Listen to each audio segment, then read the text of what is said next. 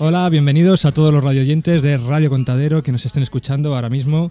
Bienvenidos a este programa número 2 de A través del universo, donde vamos a seguir con nuestro viaje radiofónico por el cosmos.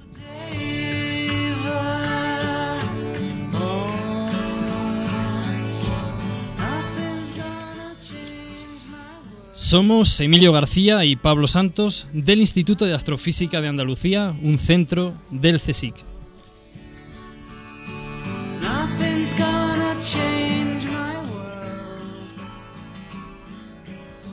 Muy bien, y recordar que nuestro, el objetivo de nuestro programa es sobre todo pasar un buen rato con música, con humor, pero sobre todo intentando aprender cosas sobre nuestro universo. Aprender cosas sobre la ciencia que estudia nuestro universo, es decir, sobre la astrofísica.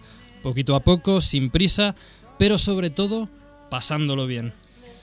Y antes de empezar queremos dar un mensaje a la dirección de esta cadena porque realmente nos ha sorprendido que nos contrataran por un segundo programa. O sea, cierto, increíble. cierto. Nos Yo llegan a decir que estoy vamos- anonadado, No, no, no, nos llegan a decir que vamos a hacer un segundo programa y no nos lo creemos. Muy bien, y hoy tenemos un programa cargadito, cargadito de contenidos, de música y un programa muy, muy galáctico. Bueno, un- un- una cosa, yo creo que os habéis olvidado de mí. Que si Emilio, que si Pablo está muy bien, está muy bien, pero, pero yo que soy... eh, Sí, sí, sí, nos había, nos había olvidado. Sí, le he visto yo antes entrar. Bueno, cómo no saludar a Felipe Astrologuito. bueno, a- además tengo una nueva noticia, que tengo una nueva novia, me he echado una nueva novia y mi vida ha cambiado totalmente. Bueno, pues luego. Mi novia no- Géminis. Sí, sí, pero luego, luego, luego, luego nos lo explica Astrologuito, que sin duda es fascinante el tema de, de- del que vamos a hablar hoy. Yo creo que tiene cabida perfectamente.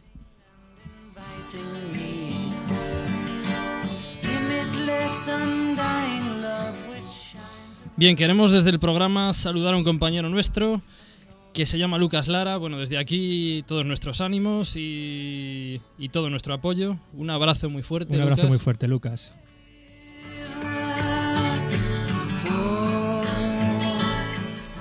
Bueno, y vamos a empezar como siempre con nuestras astronoticias. Astronoticias.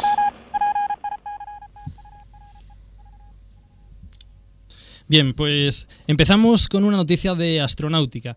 Baikonur cumple 50 años. Rusia y Kazajistán celebraron el pasado 2 de junio de 2005 por todo lo alto el 50 aniversario de la construcción del cosmódromo de Baikonur. Este cosmódromo, pues digamos que fue el trampolín de memorables hitos en la conquista del cosmos y hoy en día es la piedra angular del programa espacial ruso. Baikonur ocupa un territorio de unos 6.700 kilómetros cuadrados que comprende la zona de lanzamientos y una ciudadela donde habita el personal del cosmódromo. Y por cierto, Pablo, sabes que hablando de este cosmódromo, la Agencia Espacial Europea, la ESA, hace muy poquito puso precisamente desde esta estación un cohete donde había un laboratorio donde se han realizado distintos experimentos de química y de biotecnología. Y concretamente uno de ellos tenía etiqueta española, ya que trataba de analizar unas muestras de líquenes de los montes de la Sierra de Gredos y de Sierra Nevada, que me suena que eso está por aquí cerca, ¿no, Pablo? A mí me suena también. Sí, a mí también Sierra suena. Nevada. Bien, descubierto a solo 15 años luz de la Tierra un nuevo planeta rocoso. Un equipo de astrónomos estadounidenses ha descubierto por casualidad un planeta a 15 años luz del sistema solar, que de todos los planetas descubiertos es el más similar a la Tierra. El más similar a la Tierra porque se cree que está hecho de roca. El planeta pues tiene aproximadamente unas 7,5 veces la masa de la Tierra y gira alrededor de su estrella, que es una estrella enana marrón, gira a una velocidad muy, muy, muy rápida. Gira una vez, perdón, me he equivocado, gira... Ah, Gira, Pablo, tú puedes. me he trabado con esto. y Mira que lo tengo escrito. Tarda 46 horas en dar una vuelta a su estrella. Bien, ves cómo tú podías. Uf, me ha costado, me ha costado. O sea, quiero decir que ahí celebran Nochevieja cada 46 horas, ¿no? Eso es. Emilio, eso es. Y bueno, decir que la estrella alrededor de la cual gira tiene un tercio de la masa solar y está situada a una distancia de 3,2 millones de kilómetros del planeta. ¿Qué significa esto? Pues bien, para que nos hagamos una idea, nuestro Sol se halla a 150 millones de kilómetros de la Tierra. Si nosotros viviéramos o estuviéramos en este planeta, el tamaño que tendría esta estrella, esta, esta estrella enana roja en el cielo, pues sería aproximadamente como 24 soles de los nuestros, 24 soles terrestres. Por cierto, que es en una enana marrón, has dicho, ¿no? Has comentado que era. Una enana marrón, sí. Yo creo que en algún programa hablaremos de enanas marrones. Comentar también que la temperatura del planeta pues está entre los 200 o 400, oscila entre los 200 y 400 grados centígrados. Los científicos no lo saben aún con exactitud. Y bueno, sobre todo, lo importante de esta noticia es que es, el primer planeta extrasolar que se descubre rocoso. Si el planeta tuviera una densidad similar a la de, a la, de la Tierra, a la de nuestro planeta, su radio sería pues unas 1,75 veces mayor que el radio terrestre. Y Pablo, ¿qué te iba a preguntar? ¿Cómo, cómo se ha descubierto este, este planeta? Bien, Emilio, como siempre, me alegra que me hagas esta pregunta. A ver si no me trabo como con lo de la órbita, porque esto es más complicado. Bueno, el planeta se ha descubierto utilizando un efecto que es el llamado efecto Doppler. Efecto Doppler. Sí. Eso me suena como lo que ocurre mm, con, con el sonido muchas veces cuando se acerca un tren, que lo oyes de una manera y cuando se aleja lo oyes de otra manera diferente. Efectivamente, efectivamente, Emilio, eso es el efecto Doppler. El efecto Doppler, en palabras más técnicas, ahora lo explicamos de todas formas, es el aparente cambio de la frecuencia en las ondas de sonido de la luz según la velocidad relativa de la fuente y del observador. Ajá, porque en ese caso es en el sonido, pero dices que también la luz tiene efecto Doppler. También la luz. Bien, para entenderlo mejor, podemos pensar en una ambulancia. En una ambulancia. No entiendo yo muy bien lo de la ambulancia. Sí, en una ambulancia cualquiera. En una ambulancia cualquiera, como... como Sí, yo, yo- yo sé lo que es, yo sé lo que es. Bueno, Tú te has fijado, Emilio, que cuando oyes una ambulancia y se acerca la ambulancia, Sí. hace un ruido como un ruido como... un ruido característico. ¿Cómo es hace ruido?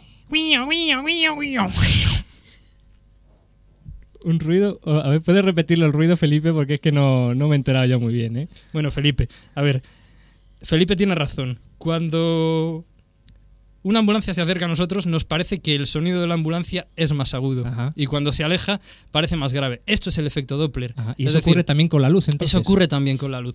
Voy a intentar explicarlo de forma que, que todos lo comprendamos. Eh, decía que lo que cambiaba realmente era la frecuencia. Bueno, para el sonido la frecuencia se traduce en tono, tonos más agudos o tonos más graves. Cuando la fuente sonora, en este caso, se acerca a nosotros, eh, el sonido nos parece más agudo. Si fuera luz, si fuera luz, nos parecería luz más azul. Ajá. ¿De ¿Y, cu- acuerdo? y cuando se aleja? Y cuando se aleja, como muy bien Astrologuito ha hecho antes, eh, el sonido parece más grave. Ajá.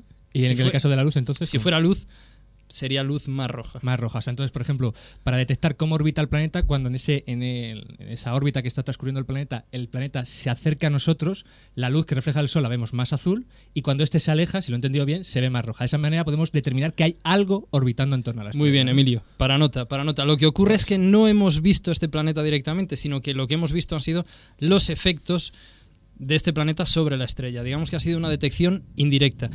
No sé si recordarán nuestros oyentes que en el programa anterior hablamos del primer planeta extrasolar que sí se había conseguido detectar, digamos, el mismo planeta, no los efectos que produce, no De indirectamente. manera directa se había descubierto. Exactamente. Muy bien, yo creo que efecto Doppler es algo que hablaremos también, ¿no? Porque es una herramienta muy útil en la, en la astrofísica actual. Queremos Eh, agradecer, perdona Emilio, queremos agradecer a Matilde Fernández Por pues, supuesto. pues el, el habernos pasado información para, para esta noticia de, este planeta extrasolar. Muy bien, y acuérdate que solo quedan ya 13 días para que el Deep Impact, acordaos, aquella sonda que va a impactar contra el cometa el Tempel 1, lo haga el día 4 de julio. Recordarlo que además eh, en el Instituto de Astrofísica Andalucía hemos realizado, hemos organizado una serie de actividades eh, como por ejemplo una página web, una página web donde podéis consultar cosas sobre la misión, cosas sobre los cometas. Vamos a dar muy rápidamente la dirección, la dirección es www.iaa.es barra, y lo voy a deletrear, D-E-E-P-I-M-P-A-T, Dep Impact, digamos. Muchas gracias Emilio y como ahora ya estamos perfectamente informados sobre lo que pasa en, en nuestro universo, es el momento de dar paso a nuestro astrotema de la semana.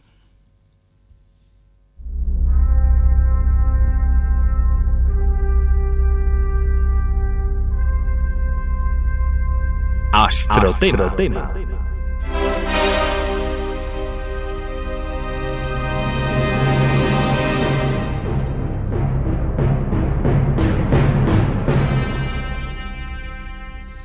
Y como ya hemos comentado, hoy vamos a tener un programa muy, muy galáctico. Porque al fin y al cabo, todos nosotros somos animales de galaxia.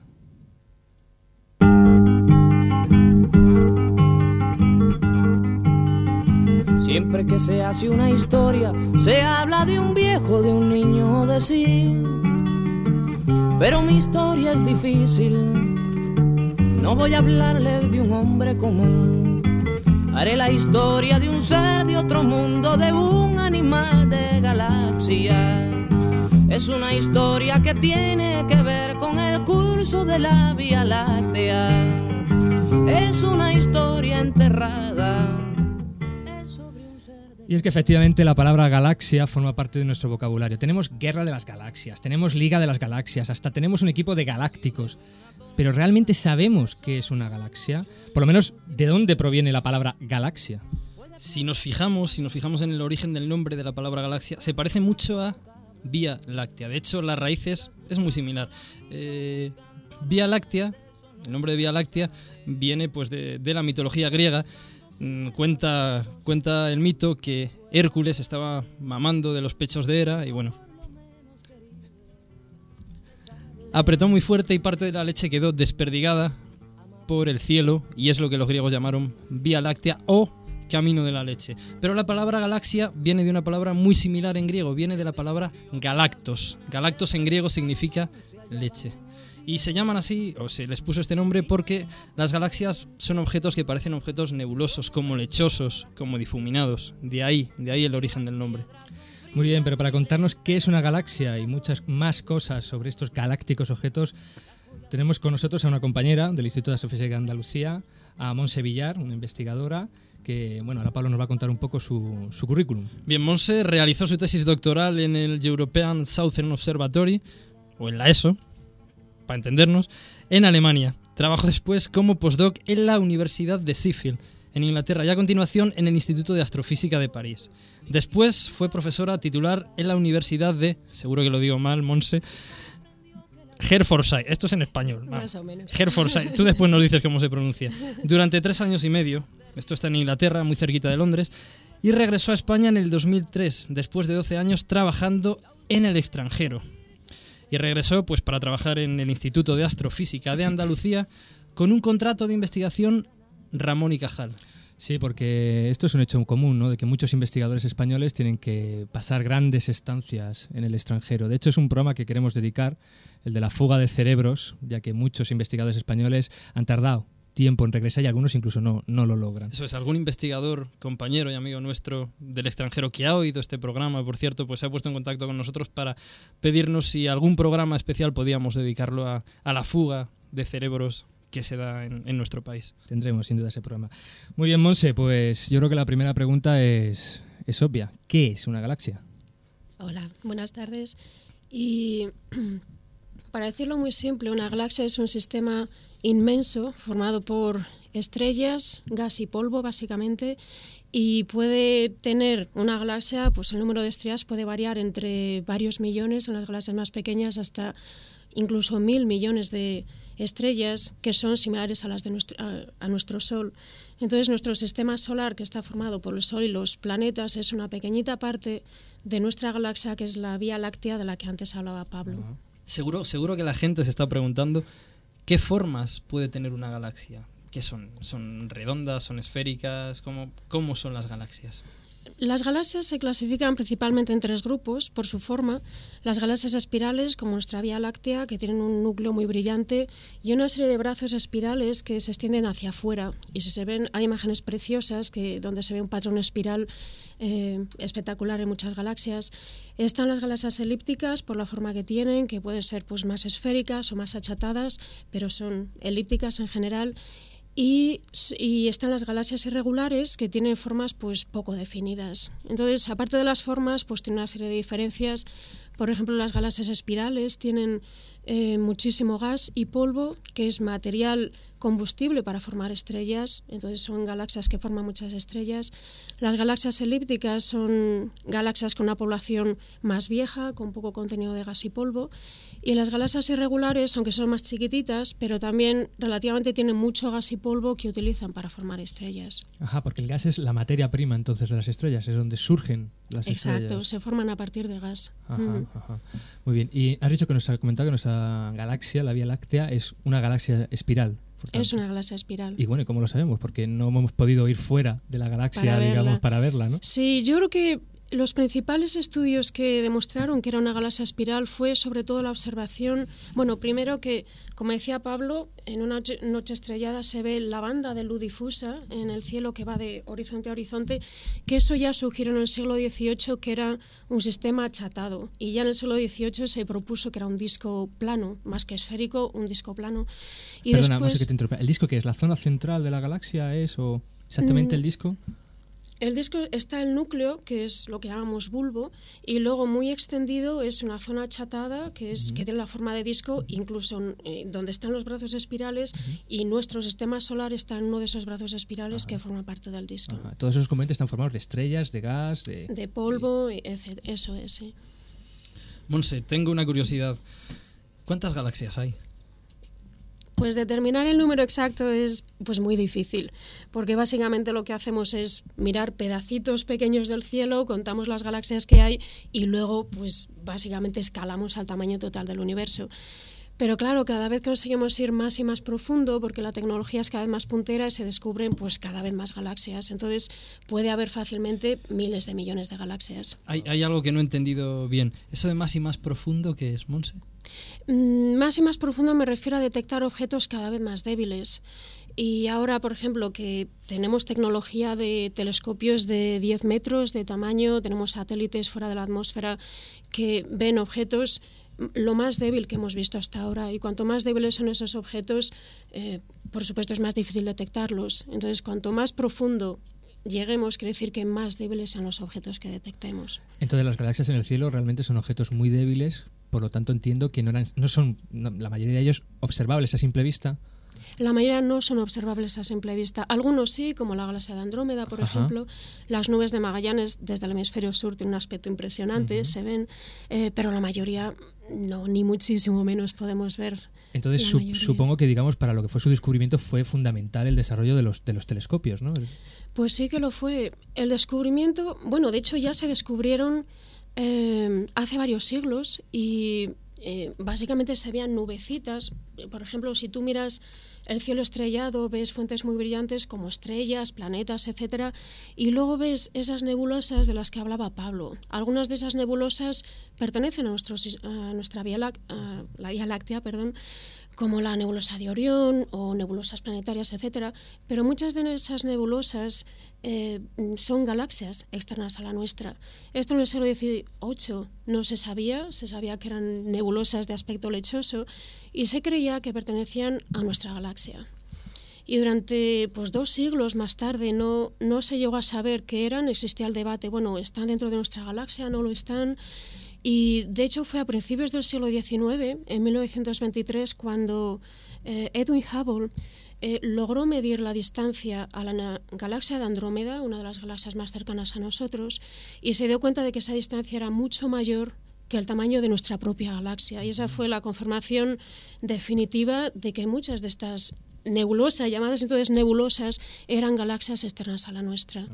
Desde, desde la época de Hubble, pues la técnica ha avanzado mucho. Entonces la, la pregunta sería, sería la siguiente. ¿Se siguen descubriendo hoy en día, teniendo en cuenta los medios con los que contamos, se siguen descubriendo galaxias nuevas o ya están todas las galaxias que conocemos descubiertas? Constantemente estamos descubriendo galaxias nuevas. Ahora se está invirtiendo muchísimo dinero, mucho personal, tecnología eh, de último minuto en lo que llamamos, la palabra inglesa es survey, que básicamente consiste en tomar imágenes de campos muy grandes del cielo para detectar todos los objetos posibles que haya en ese, en ese campo. Y como decía antes, el objetivo es ir lo más profundo posible, o sea, detectar los objetos más débiles que, eh, que podamos. Y como cada vez podemos ir a detectar objetos cada vez más débiles, cada vez detectamos galaxias más y más débiles. O sea, sí, el descubrimiento de galaxias es constante. Continuo, ¿no? Mm. Entonces, vamos a ver, por centrar un poco el tema. Tenemos, nosotros estamos o vivimos en una galaxia, que es la. Vía Láctea, y luego hay otras galaxias que están fuera de esta, es decir, no pertenecen a nuestra galaxia, son objetos como, como pueda ser nuestra galaxia, que están fuera de esta. ¿Qué hay entre las galaxias? Entre las galaxias hay gas, de hecho. Por ejemplo, bueno, casi todas las galaxias están asociadas en grupos que son pues asociaciones de 50 galaxias o menos y cúmulos que pueden tener entre 50 galaxias y hasta varios miles de, galaxias. Si tomamos una imagen de uno de estos grupos o cúmulos de galaxias, mm, veremos que pues, las galaxias elípticas, espirales, irregulares, etcétera, en el óptico. Veremos los objetos individuales y parece que entre ellos no hay nada. Vemos oscuridad. Pero si tomamos una imagen en rayos X, se ve que ese espacio entre galaxias está emitiendo muchísima radiación en rayos X, que, que es pues, de la luz más energética que conocemos. Esto significa que el espacio entre esas galaxias está lleno de un gas muy poco denso y de muy alta temperatura, pues de incluso más de varios millones de grados Kelvin. Ujú. Eso me, me- me resulta muy interesante eso. Entonces, digamos, según el, el tipo de telescopio que utilicemos, es decir, según las gafas con las que miremos el universo, este, por lo que, por lo que he entendido, se nos muestra de una manera distinta o diferente, ¿no? Es decir, no es lo mismo el universo que yo veo, digamos, con unas gafas que me permiten ver en óptico, que es, digamos, la luz que normalmente vemos, a unas que a lo mejor me permitan ver en rayos X, ¿no? Así es. De hecho, es en lo que nos basamos los astrónomos para hacer distintos estudios. Si queremos, eh, por ejemplo, estudiar estrellas jóvenes, las vamos a estudiar en la parte azul del espectro, porque las estrellas jóvenes sabemos que son muy azules. Si queremos estudiar las poblaciones más viejas, las ob- observaremos en el rojo, en la parte azul, porque la estrella emite, una estrella vieja emite más en el rojo. Si queremos estudiar el polvo en una galaxia, estudiaremos en el infrarrojo, etcétera. Ujú, ujú. Eso, eso de los rayos X es como Superman o lo de la radiografía y todo eso, ¿no? Eh, Monse, te quería pedir perdón por la intervención aquí de nuestro Astrologuito. querido colaborador astrologuito. Astrologuito, luego yo te lo explico, ¿vale? Luego quedamos Gra- Gracias, Emilio. tú, tu novia y Gracias. yo quedamos para tomar algo con Pablo y ya, ya vemos a ver qué. Bueno, Pablo, ¿alguna pregunta más sobre, sobre a Monse Pues- o nos despedimos ya de ella? Pues- o bueno, yo me estaría hablando con ella toda la tarde. ¿eh? Sí, la verdad es que el tema de las galaxias es lo suficientemente interesante como para que estemos hablando este programa y tres más. Bueno, pues a lo mejor lo- la, la volvemos a llamar algún día, ¿no? Yo creo que sí. Yo creo creo, que que, sí. Esta, esta chica vale. ¿eh? Esta también vale, sí. Bueno, muy bien, pues Monse, muchísimas gracias. A y vosotros. nos gustaría, como ya ha dicho Pablo, tenernos algún programa más aquí con nosotros. Y como nos gusta camelar a los invitados para que vuelvan, pues te vamos a poner una canción que yo sé que es de tus favoritas, y de las mías, y las de Pablo, y de mucha gente.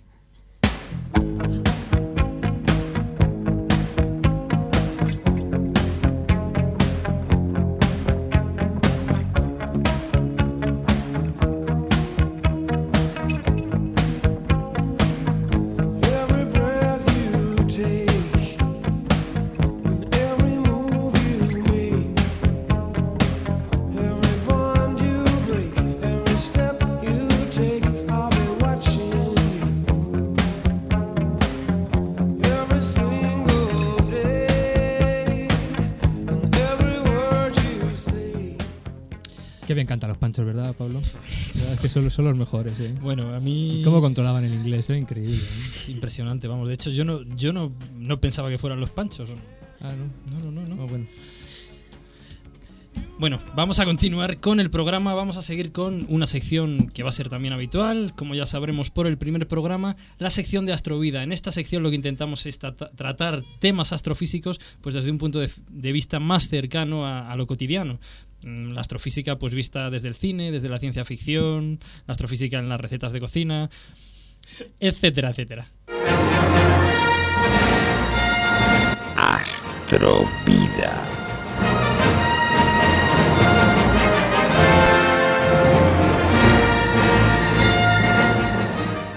Y ya que le hemos cogido el gusto esto de ir en plan galácticos, pues mm, hoy queremos dedicar nuestra astrovida, la de este programa y la del programa siguiente, a sin duda la saga galáctica por excelencia en el cine. Así que sigamos con la fantástica música de John Williams para la Guerra de las Galaxias.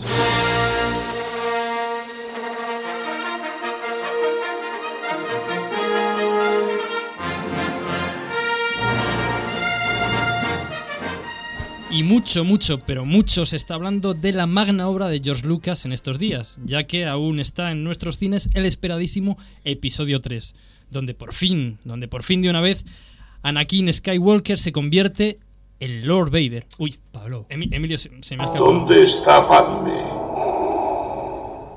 Está a salvo.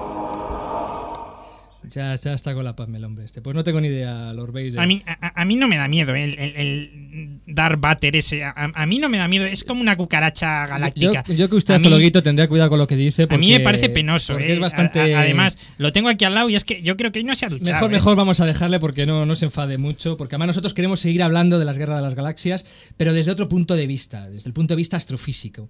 Pues nuestra querida Guerra de las Galaxias, aparte de una serie de fantásticas películas, es todo un compendio de errores astrofísicos. Al exilio me veo obligado. Fracasado, ¿eh? Bueno, bueno, tampoco es para tanto, maestro Yoda. Nosotros seguimos admirando a los Jedi en cualquier caso. Además, el primer gran error no es culpa suya, sino de los traductores españoles, que tradujeron Star Wars como la Guerra de las Galaxias y no como la Guerra de las Estrellas. Por lo que toda la acción ocurre en una misma galaxia y no digamos entre distintas galaxias como bien nos ha indicado antes Monse.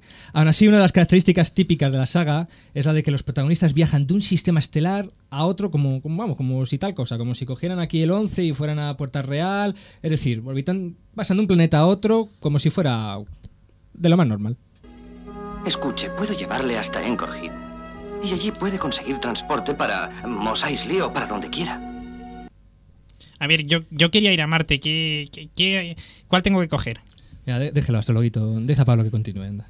Sabemos que las estrellas de una galaxia están separadas por enormes distancias. Para que se hagan una idea, la estrella más cercana al Sol es Próxima Centauro, que se encuentra a unos 4 años y medio luz de distancia. Es decir, la luz tardaría 4,5 años en recorrer dicha distancia. Per- perdona Pablo que te interrumpa, yo sé que tú eres docto y sabio en estos temas, pero yo creo que la estrella más próxima a nosotros no es Próxima Centaura, ¿no? Que Yo creo que es el Sol, ¿no? Cierto, Emilio, cierto. Tiene razón. Además Tiene que está- razón. ¿a, cuánt- a cuántos años luz está el Sol? El Sol está a 8,5 minutos. Uy, qué, qué cerquita, ¿no? 8 minutos y medio. Significa eso que la luz tarda en llegar desde el Sol hasta nosotros 8 minutos y medio. No llegarán a tiempo para salvarle. Tienen que cruzar media galaxia. Mira.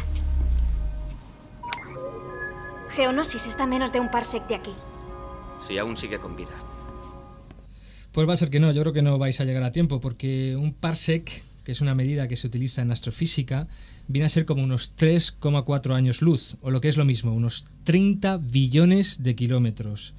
Pero nuestros amigos en un par de fotogramas pues pasan de un confino a toda la galaxia pues sin problemas, haciendo viajes que incluso a la velocidad de la luz, incluso si pudiéramos ir a la velocidad de la luz, que va a 300.000 kilómetros por segundo, tardarían pues años, siglos e incluso milenios. Y es que el problema es que en principio nada puede ir más rápido que la luz, ya que esto implicaría un aporte de energía infinito. Y para evitar esto, los autores de ciencia ficción se inventaron el hiperespacio. Pero entrar en este hiperespacio no es para cualquiera. Empieza la diversión. ¿Cuándo alcanzarás la velocidad de la luz? En cuanto la computadora de navegación nos dé las coordenadas. Pero nos están ganando terreno. Viajar por el hiperespacio no es dar una vuelta por el campo, niño. Sin cálculos exactos podríamos chocar con una estrella o acercarnos demasiado a una supernova, con lo que se acabaría el paseíto. ¿Qué señal es esa? La pantalla deflectora. Poneos los cinturones. Voy a pasar a la velocidad de la luz.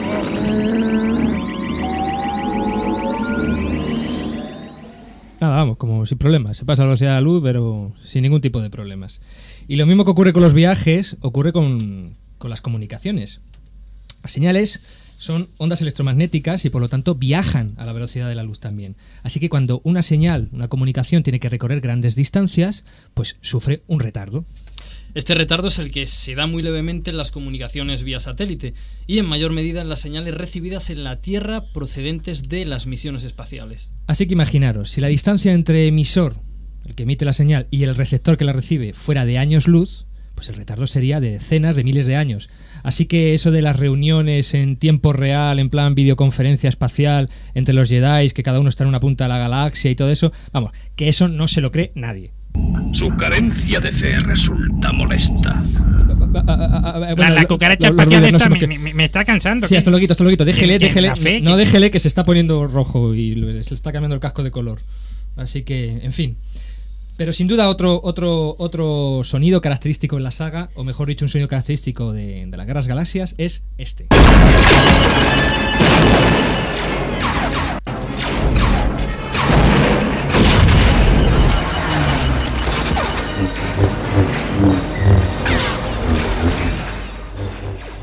Y es que en todas las películas de la Guerra de las Galaxias están repletas de espectaculares batallas con explosiones, rayos láseres de un lado para otro, vamos, montando un follón de muy señor mío.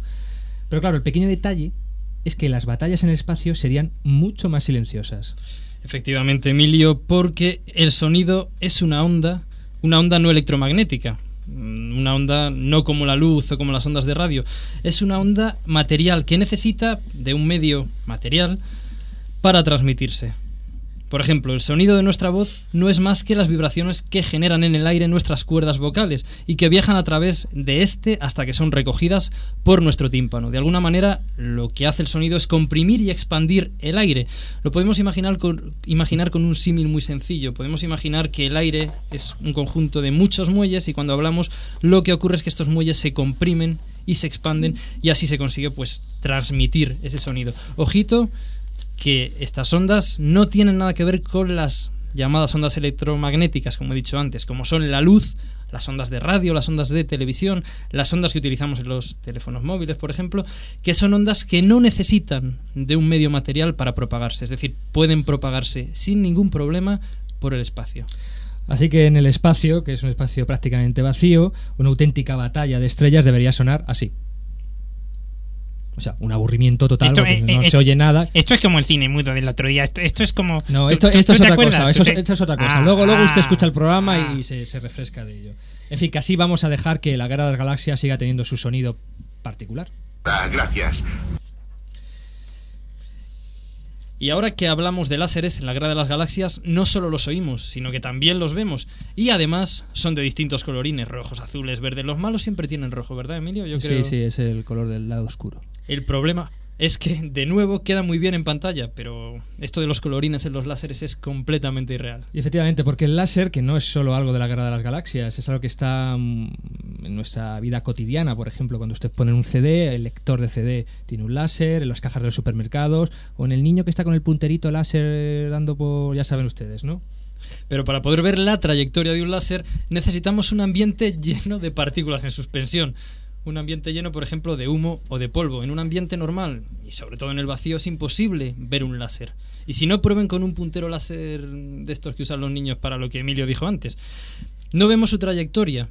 Lo único que vemos es cuando el láser choca contra alguna superficie y se refleja en ella.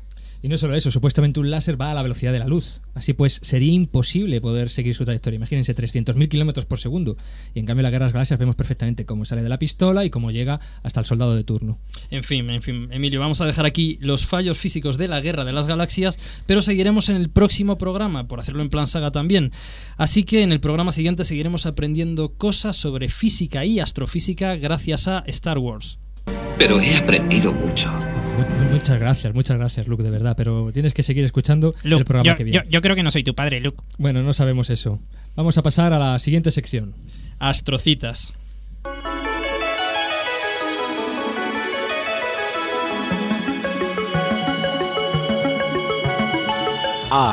Astrocitas.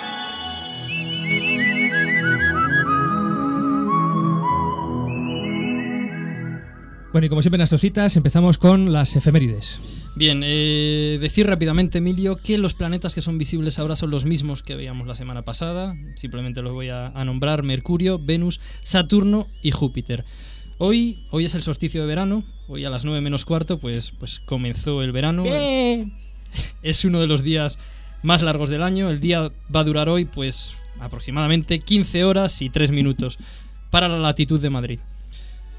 Y bueno, decir que el 24 de junio vamos a poder ver una configuración muy curiosa de Saturno, Venus y Mercurio en la constelación de Gemini, eh, cerca de las dos estrellas principales de Castor y de Pollux, pues estos tres planetas, repito, Saturno, Venus y Mercurio, a la puesta de sol, si miramos hacia el horizonte oeste-noroeste, los podremos ver muy cerquita, muy cerquita los tres, Mm, a unos 2,5 grados de separación en el cielo. Mm, decir que la luna llena en el cielo pues ocupa aproximadamente medio grado. Es decir, en cinco lunas llenas, ahí, en ese espacio tan pequeñito, vamos a poder ver estos tres planetas. Esto seguro que tiene alguna, alguna cosa cósmica, ¿no? Pues no tengo ni idea, Pablo. Porque ¿tiene tres planetas ahí. Tan chiquititos ahí todos juntos, pues yo creo que no, eh, astrologuito, pero bueno, usted siga, siga intentándolo. Bien, decir también que hoy es luna llena Y bueno, esto, como veremos en próximos programas, no es muy bueno para los astrónomos. Muy bien, ¿alguna cosa más, Pablo? Sí, anunciar que en próximos programas también, aparte de dar efemérides, hablaremos de constelaciones visibles a simple vista, con prismáticos, objetos que son visibles con telescopio, como los objetos de cielo profundo. De, de cielo profundo, esto es lo que había comentado Monse antes, ¿no? Eh, no No, es exactamente. igual. Ah, no, me he no, equivocado. No, no, no, no, te has equivocado, Emilio. Oh. Los objetos de cielo profundo, pues se les suele llamar a objetos que no son visibles a simple vista, como pueden ser cúmulos o galaxias, efectivamente, de las que sí que habló Monse antes, nebulosas, etcétera, etcétera. Bueno, muy bien. Bueno, y ya para terminar, recordar una astrocita, pero más local, en nuestra ciudad. El próximo día 23 de junio tendremos una charla de divulgación en el Instituto de Astrofísica de Andalucía, dada por el doctor José Carlos del Toro, que nos va a hablar de una misión que se llama IMAX y la ha subtitulado La Vuelta a la Antártida en 15 días. Yo creo que es una, una charla astrofísica, pero no sé, lo mismo es de, de la Antártida. Pero vamos, yo creo que es astrofísica. Decir una cosa, si alguien va de parte de Radio Contadero y se acerca a la, a la recepción donde habrá una mujer guapísima, simpaticísima y maravillosa que se llama Alicia, que desde aquí la saludamos, Alicia Romero, un saludo desde aquí. pues va a tener un regalito. Pero tiene que decir que ha oído el programa y que viene de parte de Radio Contadero. Y ojito, que no vaya nadie del Instituto de Astrofísica de Que os Andalucía, que conocemos- os conocemos, que os conocemos a todos. gente de fuera. Muy bien, amigos. Y yo creo que por hoy, por hoy es todo, ¿no? ¿O alguna información más? Pues Emilio, nada más. Pues yo creo que sí tenemos algo más. Cierto, tres cositas. Exactamente, me alegro mucho que me lo recuerdes, Pablo. Muy bien, hemos puesto, hemos dado de alta una dirección de correo donde podéis mandar pues todas las críticas, que seguro que las hay a este programa, todos los exabruptos que os ocurra, e incluso si queréis alguna pregunta de astrofísica, se entiende, y que se llama universo.iaa.es. Repetimos, universo arroba iaa.es. Además podéis escucharnos a través de internet en la página web de Radio Contadero que podéis encontrar en, en Google.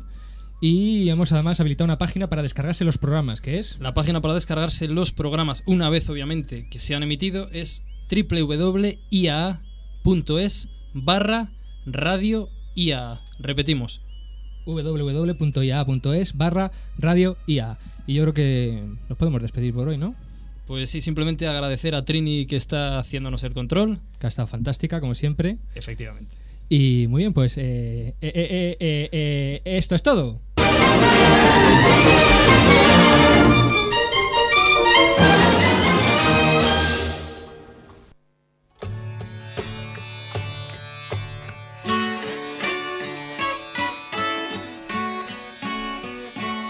Emilio, hoy, hoy lo vamos a intentar. Venga, Seguro. Una, dos, tres. ¡A través del universo! universe.